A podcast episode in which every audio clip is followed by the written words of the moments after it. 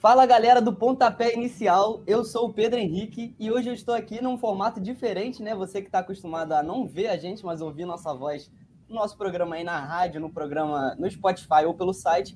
Hoje a gente está aqui num formato diferente, com as nossas câmeras aparecendo, transmitindo o Pontapé Inicial pelo YouTube, um formato novo que a gente está testando aí. Se vocês quiserem também dar um feedback de qualquer coisa, a gente vai agradecer. E eu não estou sozinho, eu estou aqui com meus dois companheiros, meus dois comentaristas preferidos, que são eles, Lourenço e Juliana. Manda aí um abraço aí, começando pelo Lourenço. Fala, rapaziada. Fala, Pedro. Fala, Juliana. É, é, isso, a gente pede a compreensão do nosso ouvinte aí, principalmente hoje, da gente testando esse novo formato. Mas a gente está animado, preparado e vamos embora. Vamos, vamos falar sobre nossos queridos clubes cariocas. Fala aí, Juliana, beleza? Beleza, e aí, confesso que estou um pouquinho nervosa com esse novo formato aqui, agora que está aparecendo a câmera, mas é isso, espero que todo mundo goste. Eu acho que fica até mais dinâmico, o pessoal vendo a gente, vendo como a gente é. Então, espero que vocês gostem do novo formato e fiquem até o final, galera. Perfeito. A gente teve rodada esse meio de semana, eu já vi que teve um comentário aí da Nina que comentou um fogo, provavelmente em relação ao Botafogo, talvez, né? Que ganhou essa rodada, ganhou não, empatou essa rodada. É, e tá com uma crise aí, o Luiz Castro deve sair, né? A gente vai comentar muito sobre isso. Teve rodada de Libertadores e Sul-Americana para a gente comentar. É, nossos times Fluminense, Flamengo e, e Botafogo jogaram. O Vasco deu aquela folgada, né? Que vai jogar o Campeonato Brasileiro nesse final de semana. Mas para começar o nosso programa, vamos começar com justamente ele, quem não jogou essa, essa, esse meio de semana, o Vasco da Gama.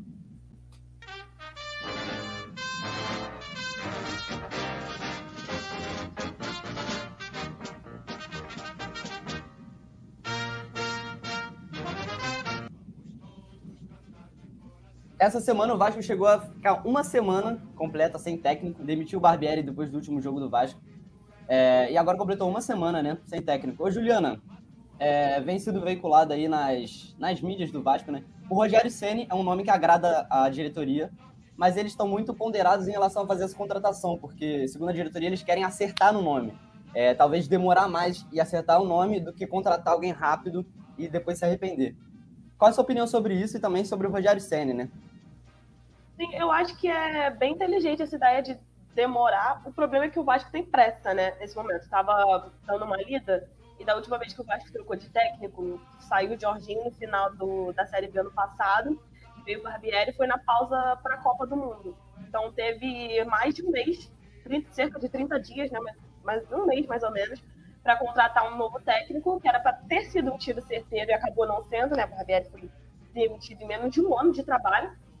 E mas o pensamento é certo, né? Tentar acertar logo um treinador que vai fazer um trabalho bom até o final do campeonato, né? Porque o Vasco ainda está correndo contra o tempo, já está na zona de rebaixamento, é o 17 17 colocado, né? 18 Acho que é o 18 colocado com 9 pontos. Isso está atrás apenas do Goiás, que tem 11. E precisa fazer esse tiro certeiro logo para tentar se recuperar na tabela, fazer bons jogos. Quanto ao Rogério Ceni, o Rogério Ceni já passou aqui no Rio de Janeiro, né? Foi técnico do Flamengo em 2020. Foi campeão brasileiro, mas com muitas controvérsias, porque muita gente falava que ah, não foi o Flamengo que foi campeão, foi o Internacional e o São Paulo que perderam o título. Teve todo esse debate de que o trabalho do Rogério Ceni não estava indo. Ele oscilava muito, né? Era um trabalho meio meio mais ou menos, a gente não esperava, não tinha muito padrão dela, tipo, o Flamengo está muito bem, era uma parada meio controversa. Muitos torcedores falavam, inclusive, que o Flamengo foi campeão apesar do Rogério Senna.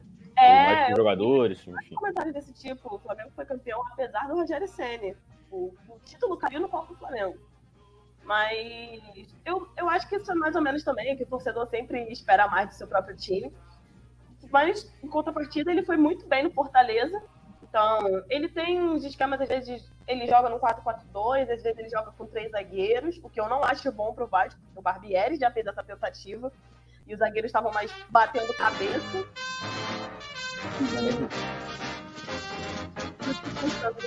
ali na, na zaga do Vasco, mas vamos ver, né? O, o William Batista tá até bem no comando do, do time do Vasco só jogou um jogo, mas eu acho que um jogo já deu para ver muito mais coisa do que o Barbieri fazia. O Vasco já tinha uma jogada diferente, não ficou só naquele chuveirinho que a gente via nos últimos jogos. Então, assim, vamos ver né, se vai ser o Rogério Ceni mesmo, porque o Vasco precisa acertar muito bem nesse nome para continuar o campeonato. É, exatamente. É, a diretoria do Vasco, inclusive, fala que é uma decisão que pode custar uma temporada inteira. Vasco está na zona de abaixamento, então precisa acertar nesse nome. Vocês estavam falando do Rogério Senna, a gente estava até comentando aqui em off, né, antes de entrar ao vivo, que para mim o Rogério Senna ele é um cara que pode se dar melhor em times que são organizados financeiramente, mas não são do calibre do, de um Vasco, na minha opinião. Tipo o Fortaleza, ele foi muito bem no Fortaleza. O Fortaleza é um time organizado, que tem um elenco mediano, vai, mas ele se deu bem. Ele chegou no Flamengo, um time da dimensão do Flamengo, é, tudo bem, foi campeão brasileiro, foi campeão carioca e da, da Supercopa do Brasil, mas é, o Flamengo não jogava aquele futebol que o torcedor queria ver. É, eu acho que isso, querendo ou não, influencia. Obviamente, resultados é muito importante, mas se ele for pegar um time da dimensão do Vasco, que tem uma torcida que sempre vai cobrar, é, independente de é, se está jogando bem ou não, o time vai querer resultados, né? Eu não sei se o Rogério Senna é o nome certo para para essa, essa decisão. O Grão, nosso comentarista, falou na semana passada que achava que ele era uma boa, sim a opinião do Grão, porque ele, ele treinou São Paulo, ele foi bem, é, mais ou menos, ele teve duas passagens. Primeiro em 2017, é, como ele, quando ele começou a sua, sua carreira como treinador, e agora quando ele foi demitido no ano passado. Então, o Rogério Senna está tentando aí se consolidar ainda na sua carreira. Mas vamos ver qual vai ser a decisão final do Vasco é, para o restante da temporada. E não só de treinador, acho que o Vasco também precisa muito de contratações para essa temporada restante. O Vasco anunciou recentemente o Serginho, né? que veio aí do futebol turco, se eu não me engano. Mas tem um outro nome que está sendo veiculado aí na, nos bastidores do Vasco, que é o Léo Cittadini, jogador do Atlético Paranaense. Para você, Lourenço, você acha que ele é uma boa contratação? Acho que o Vasco precisa de um meia, né? Cara, acho que sim. Acho que sim. Acho que além do técnico, no caso a gente tá, enfim, no meio dessas possibilidades de ser Rogério Senna, de ser algum outro nome, eu acho que é isso. Contratações, caras novas eu acho que dá uma sacudida nesse ambiente do Vasco, porque é isso, é, os jogadores acabam ficando. É, não só o jogador, né? O torcedor, o clima todo do clube fica meio que é, condensado, digamos assim, na, na, no que está acontecendo, não consegue ganhar. Os caras que já vieram não, não mudaram tanto assim, né? O Pedro Raul, enfim. E tem gente indo embora, o André foi embora. Então, assim, eu acho que o Léo, por exemplo, que estava no Atlético Paranaense, podemos dizer, nesses anos de glória do clube, né? Ele ganhou a Copa do Brasil, ganhou Sul-Americana. Então, assim, um meio canhoto, eu acho que é sempre bom, né? Caras novas e um cara desse que, pô, é um jogador com 29 anos. Então, assim, eu acho que pode de fato fazer uma diferença. Mas é aquilo, não é sozinho que vai fazer diferença. Ele, ele, ele vai ser parte desse novo, dessa segunda parte do, do ele, vai, ele vai ser uma peça dessa segunda parte da temporada para de fato manter o Vasco na Série A, manter o Vasco vivo, porque, cara, essa campanha até agora é extremamente perigosa, né? Eu acho que, enfim, é, é até difícil de colocar em palavras mesmo o risco que o Vasco está correndo, porque, enfim, a gente sabe a, a, quantidade de pontos que o Vasco tem, a Juliana falou, a gente sabe, que, enfim, do retrospecto recente do Vasco, agora está sem torcedor, né, em São Januário, enfim, é, tá bastante complicado. Então, sem dúvida, Rogério Senna chegando, Léo Stadini chegando, Serginho chegando, é, cada vez mais eu acho que isso vai, vai poder ajudar. Eu acho que são, são formas de tentar mudar alguma coisa. Se não, se não tentar, aí de fato não vai mudar nada. Então, é, sacudir o ambiente e incluir caras novas com jogadores, com técnicos, eu acho que, que de fato pode, de alguma maneira, ajudar a tirar o Vasco desse momento. Eu acho que o Léo Cittadini é um ótimo jogador, cara. Ele se mostrou já no Atlético Paranaense. Tudo bem que nas últimas duas, três temporadas ele vem sendo reserva. Mas ali no início, ele é um jogador que, se eu não me engano, ele disputou 12 finais de, de campeonatos pelo Atlético Paranaense. É um jogador com muita caixa. Já ganhou Sul-Americana, já ganhou Copa do Brasil. É um jogador que está acostumado a vencer. Talvez é, seja uma coisa que esteja no Vasco. Exatamente. É, e é um bom jogador, cara, ele é Cidadinho. Ele, ele pode fazer a função de 10, que o Vasco precisa muito nesse momento, e também pode jogar um pouco mais recuado, de 8. É, mas, Juliana, até perguntando para você, é, o Vasco, é, tem muitos torcedores do Vasco que, que falam que, o, por exemplo, a saída do Nenê atrapalhou o time. O time ficou sem nenhum camisa 10 armador. É, você concorda com essa afirmação dos torcedores? É, e você acha que o Léo Cittadini também poderia chegar para suprir essa posição? Eu acho que a saída do Nenê atrapalhou um pouco, acho que não só nesse aspecto de precisar de um meio, mas porque o Nenê era um dos líderes do time. E, assim, muita gente respeitava o Nenê, os garotos mais novos se inspiravam nele, tanto que tem uma foto do Peck criança com ele, que era fã dele quando era criança, e uma foto depois jogando ao lado do Nenê. Então, acho que, tipo, até para botar ordem na casa, o Nenê faltava ali. E é o que vocês falaram, o nosso Stadini, ele teve uma... Ele foi bem no Atlético Paranaense uns anos atrás, Teve uma vez que ele meteu até um golaço de fora da área, que eu lembro, passou até no Fantástico, mas não lembro agora contra que time que foi.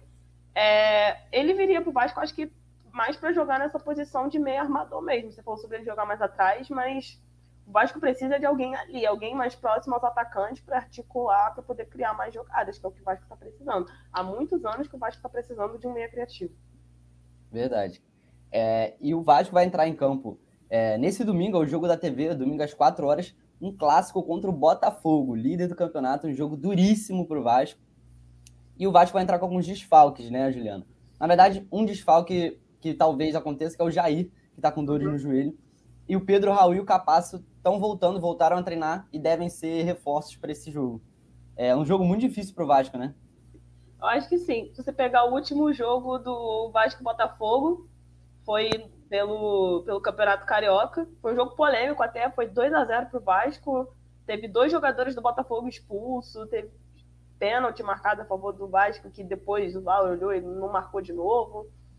É, mas foi, e foi um jogo até tranquilo para o Vasco, entre muitas aspas, né? O Botafogo que não estava fazendo o Campeonato Carioca bom. E agora você vê meses depois o cenário totalmente oposto, né? O Botafogo muito bem e o Vasco venceu dois jogos no campeonato inteiro.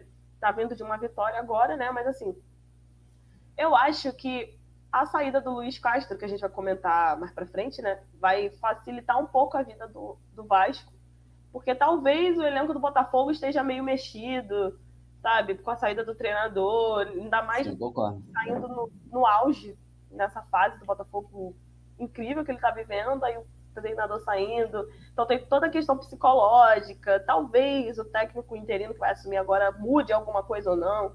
Eu acho que não, né? Porque o time que tá ganhando não se mexe. Mas enfim, tem isso favorável ao Vasco, mas eu acho que vai dar muito trabalho ainda pro time da Colina vencer esse jogo. O Botafogo com tá certeza. Clássico é clássico, né? Isso a gente pode afirmar aqui com certeza. E com certeza vai ser um jogo bom. Eu acho que o Vasco não vai vender barato. E essa questão que você falou, cara, o Botafogo, apesar de estar vivendo um excelente momento, o Luiz Castro está na iminência de sair. Então talvez isso o Vasco possa se aproveitar disso para pegar um adversário desestabilizado, talvez psicologicamente. Vamos ver, vai ser um jogaço que a gente vai acompanhar nesse domingo às 4 horas. Mas agora saindo do Vasco, vamos falar do Fluminense.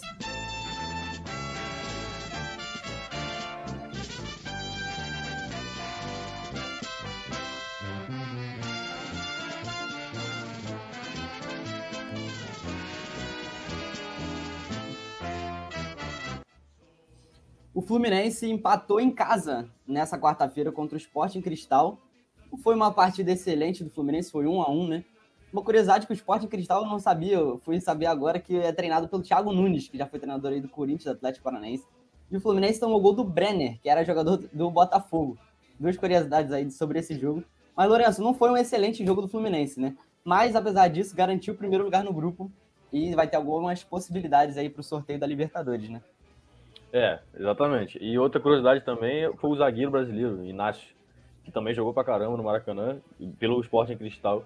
Enfim, mais um ponto curioso aí desse time. É, é, o Fluminense de fato não jogou bem, mas classificou, né? Eu acho que é isso que importa, classificou em primeiro. Isso foi um ponto muito falado pela torcida, assim, enfim. Porque como reclamaram né, da atuação do Fluminense. O Fluminense não vem no seu melhor momento, mas eu acho que se a gente comparar, por exemplo, com o Vasco, né? Cara, não tem, não tem, não tem como comparar. O Fluminense está tá brigando, o Fluminense está tá na Libertadores, o Fluminense classificou em primeiro no grupo. E assim, o Fluminense, com todo respeito, não tem tantas classificações assim para as oitavas da Libertadores, né? Não tem tantas participações assim, pelo menos recentemente. Então, cara, eu acho que a torcida tem que, acima de tudo, valorizar o que foi feito. O Fluminense vence os três primeiros jogos do, do da fase de grupos, depois já perde pro, pro The Strongest lá, que aí já era uma, uma derrota prevista, pro River, previsto, E aí dá o azar, na verdade, do Sport Cristal vencer o The Strongest lá, lá na altitude com um a menos, né? O, o, o, imponderável foi esse, a diferença foi essa, não foi nem o Fluminense. Deixa eu baixar. Né? É, tranquilo. Enfim, o diferencial foi esse. Então o Fluminense, beleza, ficou a um gol de ser eliminado e tudo mais, mas, cara, a torcida tem que valorizar o que foi feito. Tá em primeiro, é porque a, a, percepção, a percepção mais recente foi do, é desse último jogo, né? Do que acontece. Fala, caramba, podia ter sido eliminado, mas não foi eliminado. Então agora é, é levar em consideração o que vem para frente e tentar se recuperar enquanto não vem os próximos jogos da Libertadores. Se recuperar no brasileiro e tudo mais. Eu acho que tem um ponto positivo que é o Cano voltar a fazer gol. E de fato, é, agora é ficar de olho nessas possibilidades dos grupos, né? A gente vai comentar ainda melhor, mas o Fluminense classificando em primeiro tem algumas alternativas interessantes para é, para possíveis confrontos, né? Nas oitavas. Então pode enfrentar, no caso do nosso ouvinte, né? Quem está no pote 1, pega quem está no pote 2, não tem restrição de fase de grupo, de enfim, campanha nem nada. Então o Fluminense pode pegar, por exemplo, o River de novo, né?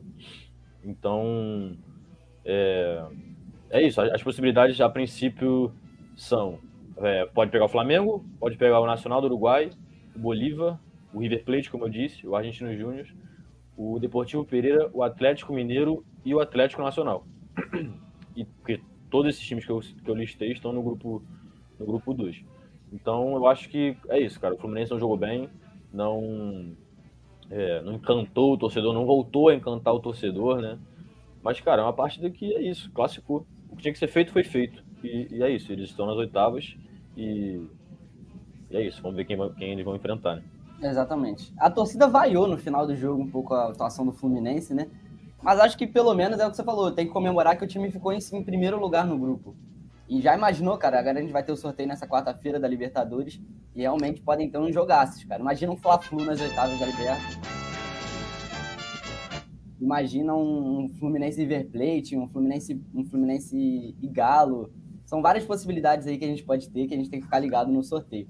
Mas se a gente pode tirar um ponto positivo desse jogo, é que o Cano voltou a marcar, né, Juliana? É um gol de fora da área ali, acho que é muito importante para a confiança dele e do Fluminense em geral pelo, é, pra confiança dele e do Fluminense. Eu acho que passa por ali a confiança do Fluminense, pela, passa pelo Cano voltar para uma fase mais, mais de artilheiro, sabe? Marcar mais vezes com mais frequência. É, eu acho que o Fluminense está vivendo essa fase que está meio.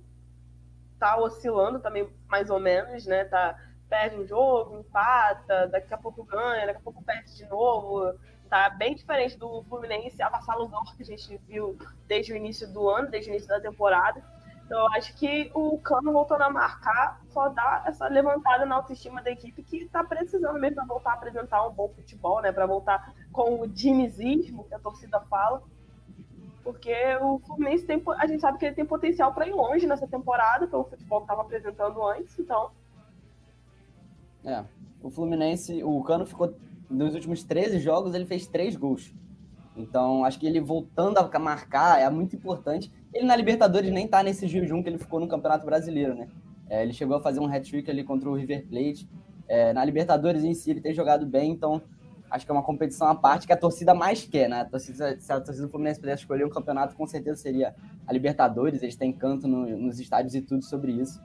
Então, acho que é muito importante para a autoestima, não só do, como você falou, né? Não só do Cano, mas do Fluminense, né? Porque o Cano é. 80% dos gols do Fluminense são feitos pelo Cano. É, ia falar isso. Até pouco tempo o Nino era o vice-artilheiro com 5 e o Cano com mais de 20. Então, assim, né?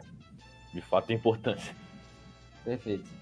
E o Fluminense agora saindo da Libertadores, saindo na Libertadores, no caso, vira na chavinha, é, vai enfrentar o São Paulo no Campeonato Brasileiro esse sábado às 4 horas da tarde lá no Morumbi. Vai ser um jogaço, né, Lourenço? O Fluminense que vai tentar voltar ao G4. É, sem dúvida um jogaço, porque eu acho que os dois times têm muita qualidade e o São Paulo, né? Assim, digamos que o Fluminense tenha batido no teto, talvez ali é, contra o Flamengo, contra o River na, na Libertadores, e o São Paulo, desse período que o Fluminense bateu no teto e vem descendo um pouquinho nas atuações, o São Paulo subiu, né? Tudo bem, já derrapou em algum jogo ou outro, mas o São Paulo se tornou competitivo, o que a princípio não era, se tornou competitivo e, enfim, eu acho que de fato vai ser um jogo bem interessante. Até porque é no Morumbi, fora de casa, E os dois times estão bem no campeonato, né? Bem assim, claro, não estão na liderança, nada do tipo, mas é, estão sendo competitivos, né? Então é um jogo bastante interessante e difícil para o Fluminense, eu acho, né? Eu acho que o fator casa pode fazer bastante diferença. A torcida do São Paulo comparece. E, enfim, vamos ver o que, que Dorival e Diniz, de cada lado, vão, vão, vão aprontar aí para esse jogo. Perfeito. Duelo de tricolores. Com certeza é você não vai querer perder esse jogo. Então fica ligado aí na sua TV para acompanhar essa partidaça. E agora, saindo do Fluminense, vamos falar de outro time que jogou a Libertadores esse meio de semana, que foi o Flamengo.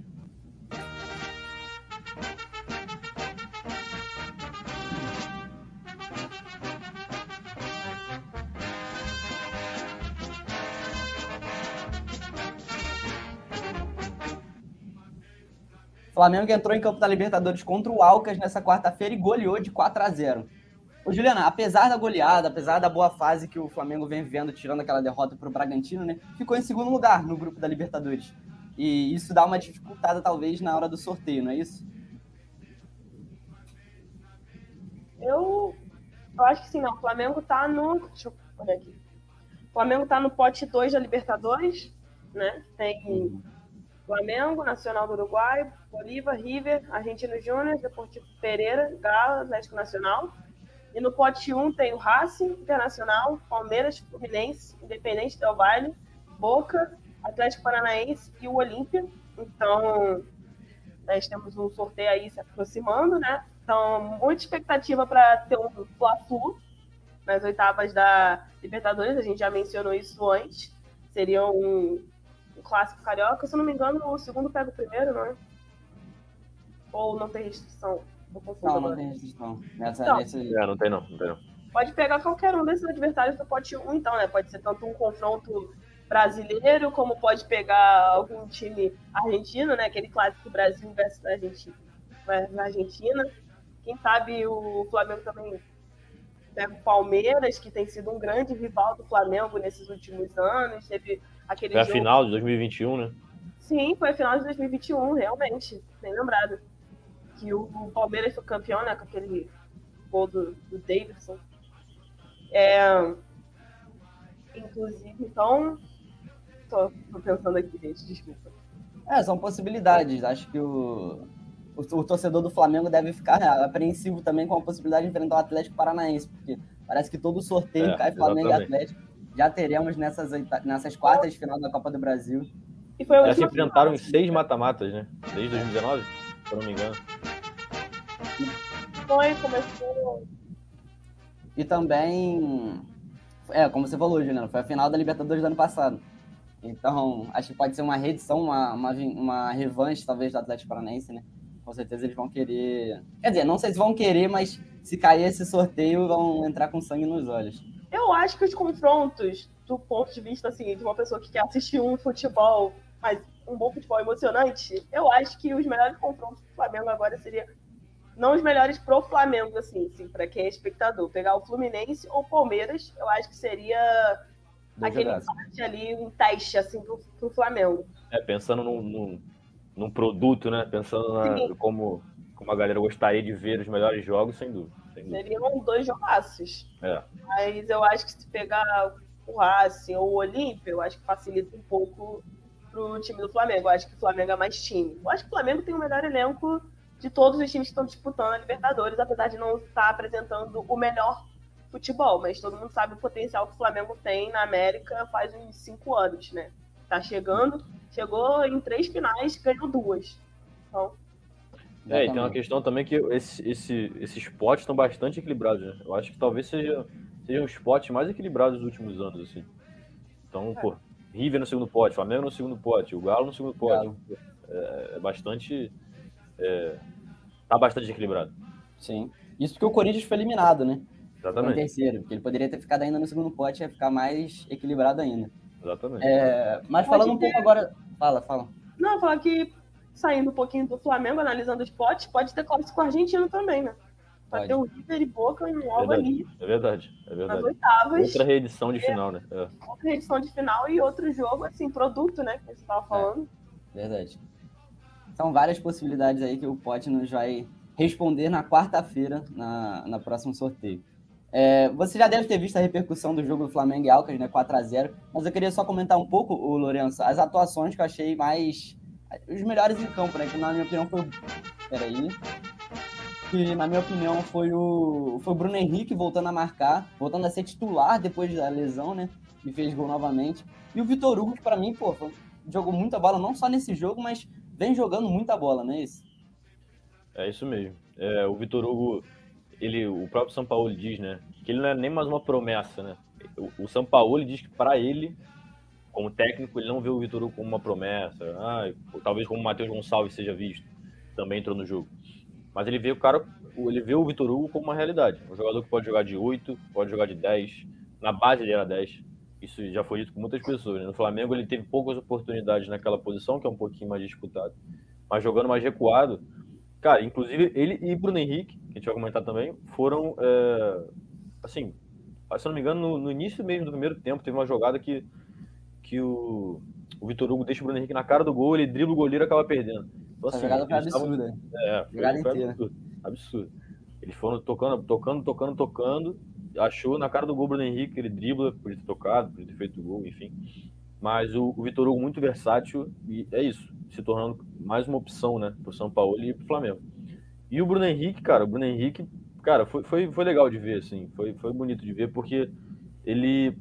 A sensação que eu tive vendo o jogo foi de que ele nem tinha se machucado.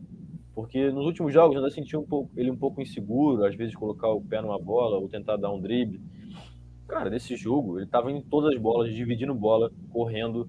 Tem um lance que ele afasta a bola no escanteio Aí a TV corta assim pro, pro meio campo, ele já tá no meio campo dividindo a bola. Que ele mesmo afastou, assim. Então, e fora o gol que ele fez. Então, cara, eu acho que foi, foi legal de ver. Foi legal de ver ele, ele, ele confiante de novo. Ele correndo de novo. Ele mesmo falou na entrevista que no outro jogo ele tinha acabado de bater 35 km por hora. Então, ele estava se sentindo muito mais confiante. Então, de fato, eu acho que o Bruno Henrique é um grande destaque desse jogo. Por esse lado também emocional, digamos assim, né, do torcedor e dele também. E o Vitor Hugo voando e se tornando cada vez cada vez mais, mais uma realidade. É. Exatamente. E acho que Flamengo, né? Hã? Bruno Henrique, que foi um dos grandes jogadores desse desse Flamengo atual é, 21, ele, ele voltando é melhor ainda pro Flamengo. É um... é um reforço, é quase uma contratação nova, né? Tipo, Exatamente, é... isso que eu ia falar, isso que eu ia falar. No, no âmbito de contratações que o Flamengo vem vindo nessa janela de transfer... nessa janela agora do meio do ano, Acho talvez melhor... a melhor delas seja a volta do Bruno Henrique inteiro, né?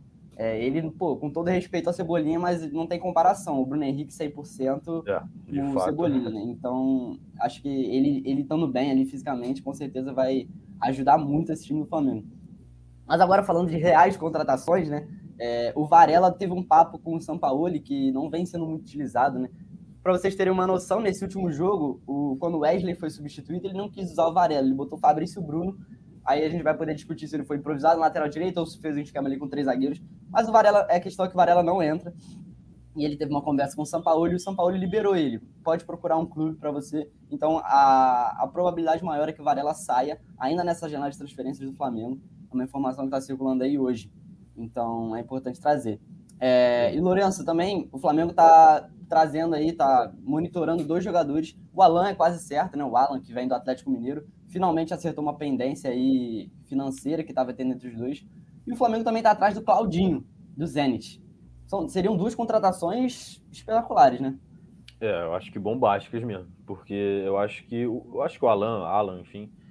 É isso, se eu não me engano, tem apenas um entrave ali de questão de uma taxa de solidariedade, uma coisa na transação, mas a princípio, pelo que vem sendo noticiado, é um detalhe entre os clubes.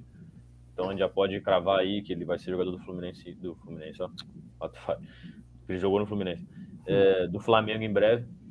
É, e, assim, sem dúvida, ele vai ser uma concorrência muito positiva e uma, uma peça muito positiva, né? Os torcedores vêm, vêm criticando um pouco o Thiago Maia ali. Eu acho que o Alan, como um 5, talvez exerça de uma forma mais competente, assim, pelo menos nos últimos anos, do que, do que o Thiago Maia vem fazendo. Mas, de qualquer forma, é aquela competitividade saudável, né, para o clube. Perfeito. É, e, o, e o Claudinho, pelo que parece, foi meio que um, um plano B, ou vem sendo uma, uma possibilidade de um plano B para o Dela Cruz, né? O Dela Cruz, que a princípio gostaria de ser transferido do River Plate, tem proposta do México, se eu não me engano, do Flamengo, Mas como o River classificou, isso meio que ficou mais frio, né? Deu uma esfriada nas, nas, nas negociações. O Diego se classificou o River na, na, Libertadores, no caso, né? Mesmo em segundo. Mas quem sabe se for eliminado aí mais pra frente, não, não volta com essas negociações, não duvido nada. Por que, que eu digo isso? Porque o Claudinho, sendo um, um plano B, claro, jogador de muita qualidade, aqui no Brasil já foi eleito o melhor jogador do, do Campeonato Brasileiro, na Rússia ele, pô, tá voando. É, mas eu acho que é uma negociação um tanto difícil, assim. Tem uma coisa que pode facilitar, que é aquela cláusula de guerra lá da FIFA, é. né? Que é, uma, que é uma coisa que, enfim, já que ele joga no clube da Rússia e tudo mais, tem, tem essa, essa exceção, digamos assim. Só que o próprio empresário dele, nesse, nessa semana, falou que o Flamengo não tinha feito nenhuma proposta oficial ainda, considerava a negociação complicada. Claro, pode só grife, né? Podem estar só querendo mascarar as coisas ali para fato, só anunciarem quando algo oficial, quando for algo oficial. Mas se ele vier, é outro ponto muito bom. O Rascaeta que muitas vezes tem sofrido com lesões, assim, eu acho que, que a vinda do Claudinho ou do Dela Cruz, enfim, pode ser uma, uma, uma ótima alternativa, sem dúvida. Pô, o Claudinho, na minha opinião, é craque, cara. Pô, o que ele jogava no Bragantino. Ele é novo, né? Ele é novo. É, exatamente. Ele deve ter o quê? 24 anos, 25 por é. aí. Ele chegou e... a jogar na seleção olímpica. Jogou. Campeão olímpico. Acho que, até, acho que ele até chegou a ser convocado para a seleção principal, se eu não me engano. Não sei se foi para algum amistoso. Acho que foi Sim. algum amistoso ou jogo de eliminatórias mesmo. É. Vai tá Mas, pô, ele no, no, 26 anos, é, 26 anos, sim. No Bragantino ele jogava muita bola e no próprio Zenit. Obviamente a gente acompanha o futebol russo, mas quem acompanha fala que o Claudinho joga muita bola lá, cara. Sim. Então, acho que seria uma excelente. Quando a galera solta os melhores momentos, né? Dá ele pra tá ver que ele tá Exato. Novo, novo. E... Bruno Henrique, quando chegou no Flamengo, tinha 27, se não me engano. É, por aí, talvez. E, e o Claudinho, é, o único ponto negativo para mim dessa contratação é o valor, né? Que acho que seria um pouco é. caro. Mas acho que o Flamengo tendo esse dinheiro, é, não tendo que se preocupar com dívida, essas coisas, acho que tem que contratar mesmo, até porque o Flamengo busca esse, esse substituto do Arrascaeta há anos, desde que ele E chegou. essa renovação de elenco também, né? Tipo assim, de, de começar um processo de...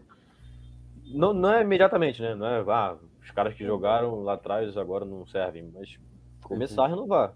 Luiz Araújo vindo aí. É, Verdade, o Flamengo já tá o mesmo elenco já faz uns cinco anos, né? Tem que é. já ir pensando em mudando, porque se vai já tá começando a desgastar. É. Isso acomoda, né? Mas por outro lado, já está começando a renovar também. Por exemplo, é. o Felipe Luiz, então. que era titular em 2019 20 agora já é o Ayrton Lucas. É, não que o Felipe Luiz não esteja jogando bem ainda, mas. É, é mas de fato, uma questão O Ayrton Lucas tomou posição e é. deu uma renovada no elenco. Então acho que aos poucos o Flamengo realmente tem que ir fazendo isso. É, hoje Senão... eu vi até sondagem, sondagem não, né? Mas enfim, essas milhares de possibilidades quando a janela se abre, do Alex Telles, né? Porque o Benfica teria desistido dele, o Flamengo teria sondado, estaria sondando, enfim, é, uma possibilidade para lateral esquerda, já que Felipe Luiz a princípio se aposenta no final do ano. Né? Digo a princípio é porque isso é dito já há algum tempo e ele sempre dá uma renovadinha, dá uma renovadinha. É. Mas, o que tudo indica é isso. O sonho dos torcedores do Flamengo é que ele se aposente um dia volte como técnico. Perfeito, perfeito. Ele já está estudando e ele é muito inteligente. Muito, ele estava como comentarista na Copa do Mundo, os comentários dele são assim excelentes, ele é muito é. inteligente. É, basta saber passada... se ele vai. Basta saber se ele vai, é, como treinador, conseguir transmitir essa inteligência dele para os jogadores, né? Mas a gente sabe que como jogador ele é muito inteligente. É, e, e a semana passada, inclusive, tava ele e o, Davi Luiz fazendo uma integração né, com o Sub-15 do Flamengo. Da, enfim, jogadores já mais, muito mais experientes, é, ambos e o São Paulo também, dando instruções para os moleques da base. Enfim, isso é, isso é bastante interessante de ver como, como eles fazem né, para passar esse conhecimento e o Felipe Luiz, a princípio, iniciando essa trajetória de, de, um, de um treinador. É. O, o Marcondes Magno Júnior comentou aqui que a diretoria vem contratando vários jogadores de qualidade, né, desde 2019. E realmente, é o que a gente vem é, comentando aqui. Nem toda contratação é, nem toda contratação ela vai surtir efeito, né? A gente tem algumas contratações erradas por parte da diretoria. É, alguns caras que não deram certo, como Pedro Rocha.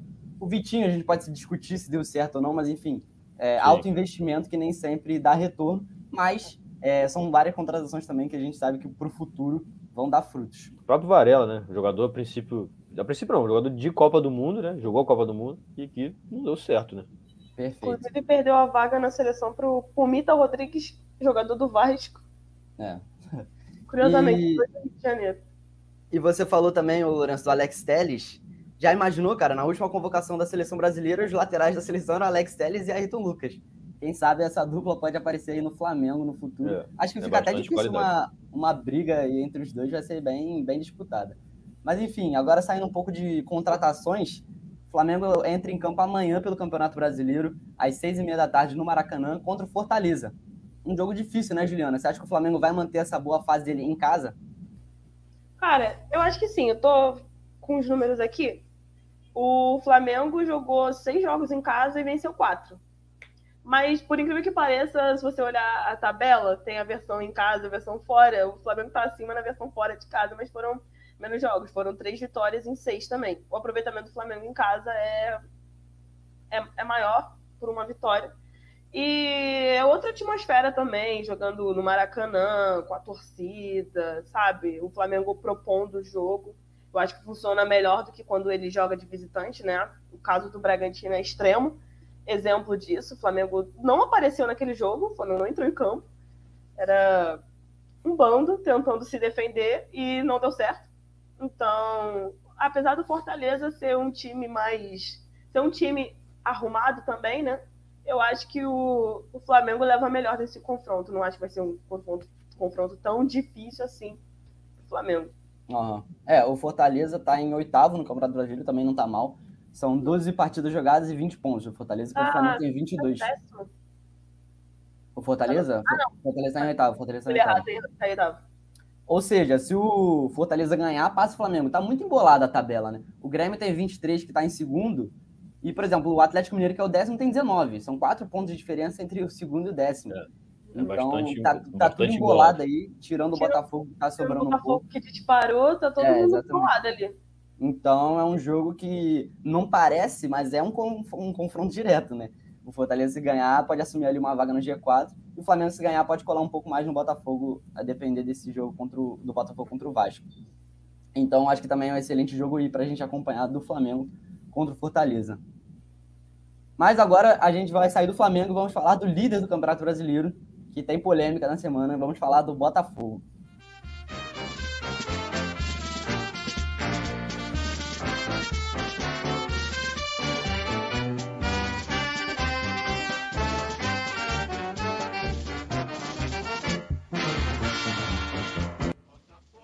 Antes de falar da polêmica do Luiz Castro, acho que todo mundo já está sabendo minimamente, vamos falar um pouco do. Um, comentar um pouco do jogo, né, Juliana? O Botafogo empatou em casa em 1 a 1 contra o Magalhães.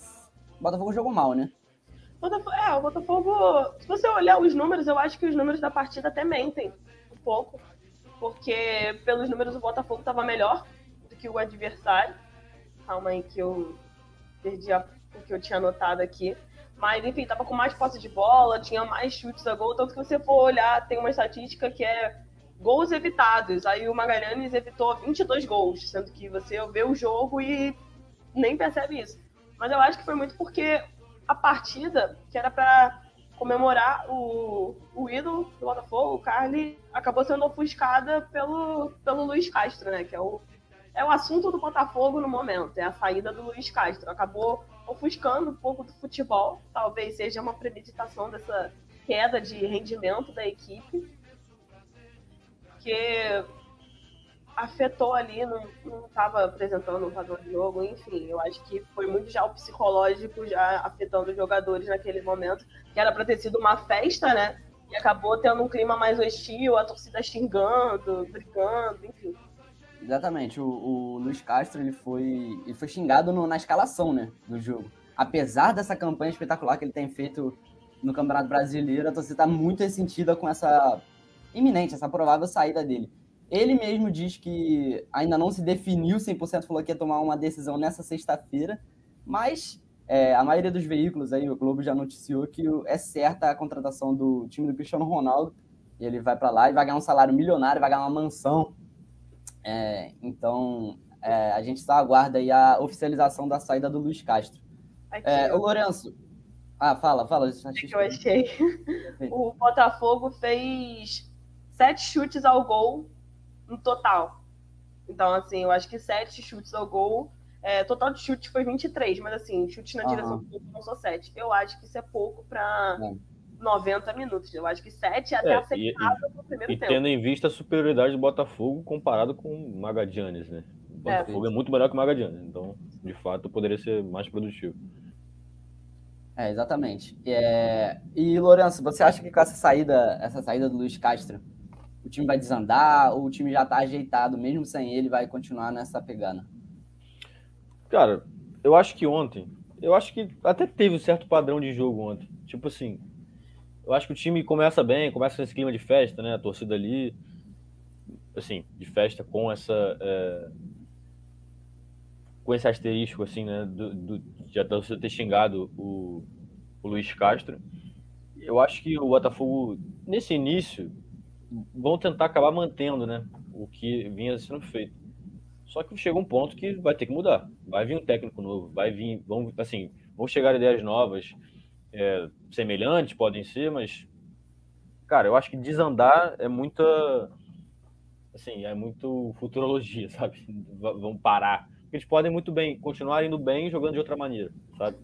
Então, assim, eu acho que, é, eu concordo com o Marcondes falou aqui no chat de que o empate já deixou a do Botafogo preocupada, porque, por exemplo, agora vai pegar o Vasco ok, o Vasco vem mal, mas é clássico.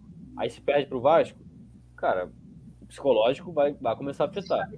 Vai começar a afetar, porque assim, aí o Palmeiras vem e vence, aí chega mais perto, aí começa. O Brasileirão, nesse sentido, os campeonatos, o calendário, tudo isso é muito cruel, né? Uhum. Então eu acho que tem muito é, desse sentimento do torcedor do Botafogo com o, com o Luiz Castro, né? Ele foi mantido num momento que ele vinha muito mal, que o time vinha muito mal, e, agora, e, e, ele sempre falou muito, né? De tipo, ah, processo. Ele sempre criticou um pouco essa cultura nossa imediatista, e eu concordo com ele, de querer tirar técnico o tempo todo, de que o técnico é sempre culpado.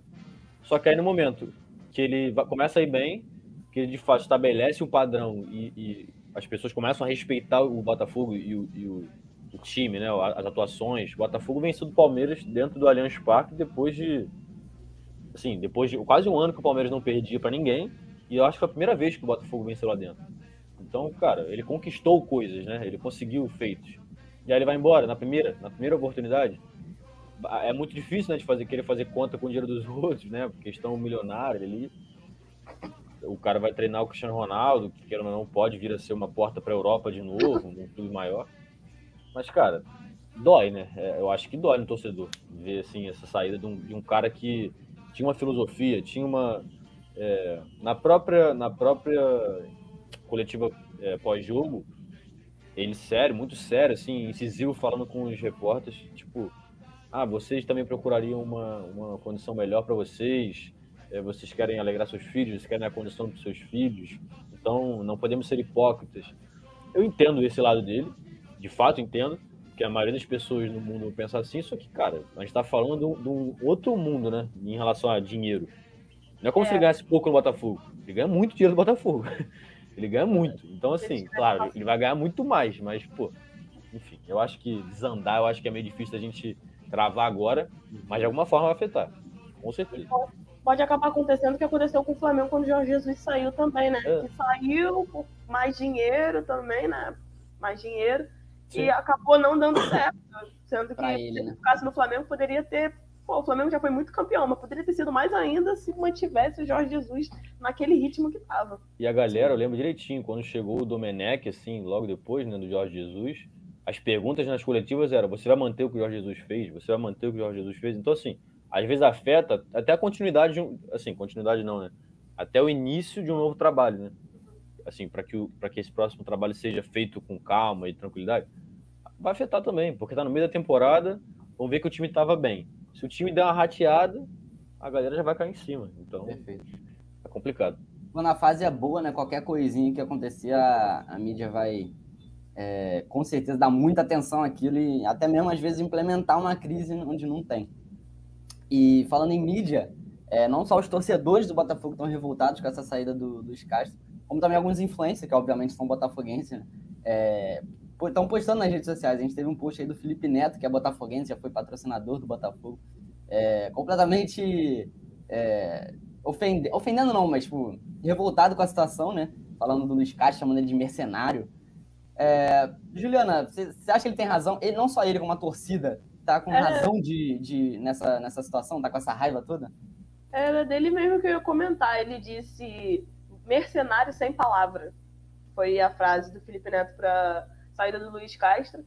Eu acho que assim, ele saiu realmente por causa de dinheiro. Também acho que nem o Lourenço estava falando que não é como se a condição dele no Botafogo fosse ruim. O Botafogo tem dinheiro.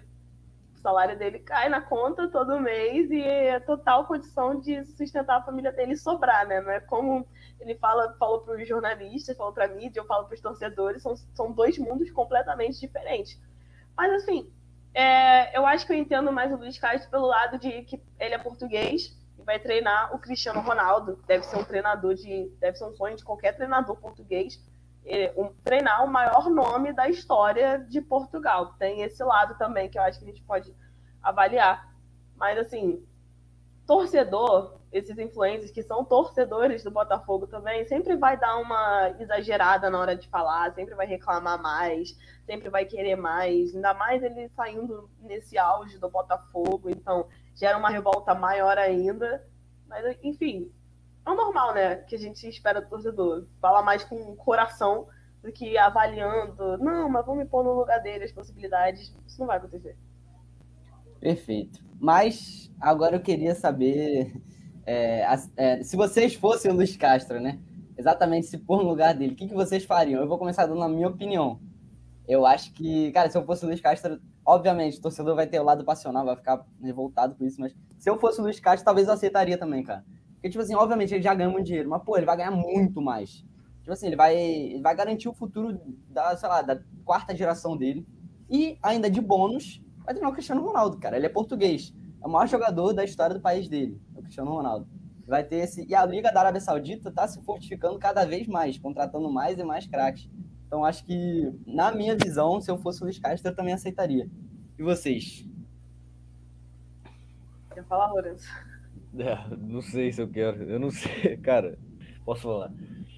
Eu tenho muita dificuldade porque assim, eu, eu não sou milionário, né? Então eu já não tenho essa. essa ele, está, tá partindo de, um, de, um, de, uma prateleira que ele já tem. Enfim, né? Ele já, já, é, já é rico. Ele já está garantido e pelo menos ali parentes mais próximos também. É que eu acho que eu também aceitaria, sendo sincero. Acho que também aceitaria, é muito difícil. E ele é um cara que, por exemplo, já treinou na Arábia, né? Então, assim, ou no Catar, enfim. Ele já conhece aquela área ali, então.